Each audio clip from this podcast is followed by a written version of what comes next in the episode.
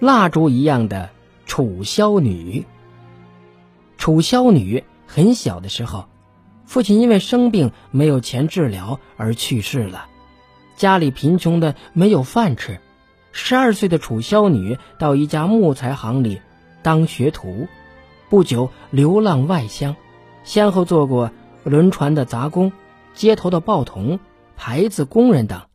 在繁重的劳动之余，他抓紧时间刻苦读书学习，汲取知识的营养，还不时写一些文章。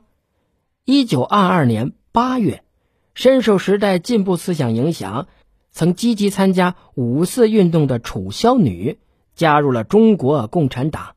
虽然没有上过正规大学，但她博学多才，文化水平很高，是中国共产党早期革命刊物的创办者。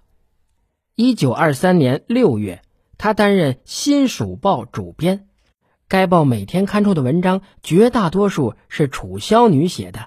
同时，他经常给《向导》《中国青年》写文章。他的作品语言流畅，内容深刻。一些男青年读到他的署名文章，很佩服，想象啊，她一定是一位才貌出众的女子，纷纷找他表达爱慕之意。哎，就是很喜欢，可是啊，直到见了面之后，才知道楚萧女她是男子。一九二六年五月，毛泽东担任农民运动讲习所的所长，请楚萧女做了教员。有一次，楚萧女在农讲所讲课的时候，由于劳累过度，一口鲜血吐了出来，学生们都劝她回宿舍休息。可他却坚持要把课讲完。学生们搬来一张藤椅，请他坐下，给他递上一杯热开水。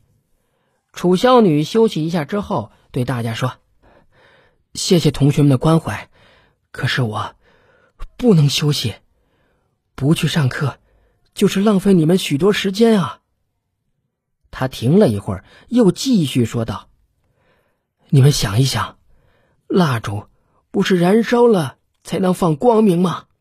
我们要像蜡烛一样，要在有限的生命当中，有一份热就发一份光，给人光明，给人温暖。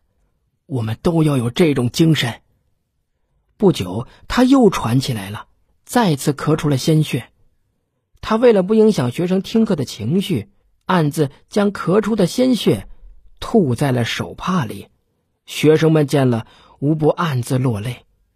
一九二七年的春天，国民党新军阀头子蒋介石在各地屠杀共产党员，楚萧女夜以继日的写文章，揭露反动派的恶行。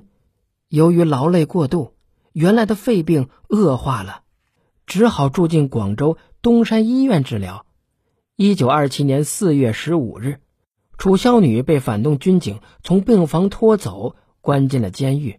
几天之后。蒋介石命令秘密处决楚萧女。一九二七年四月二十二日，南京石头城监狱内戒备森严，一排士兵站在刑场上，楚萧女等多名共产党员和革命者高唱国际歌，从不同的牢房被押解到刑场。执行官走到楚萧女的面前说：“你不是把自己比喻为蜡烛，照亮别人，毁灭自己吗？”你这根蜡烛就要熄灭了，在这生死关头，你愿意悔改吗？楚萧女高声说：“别废话了，你们杀了我吧！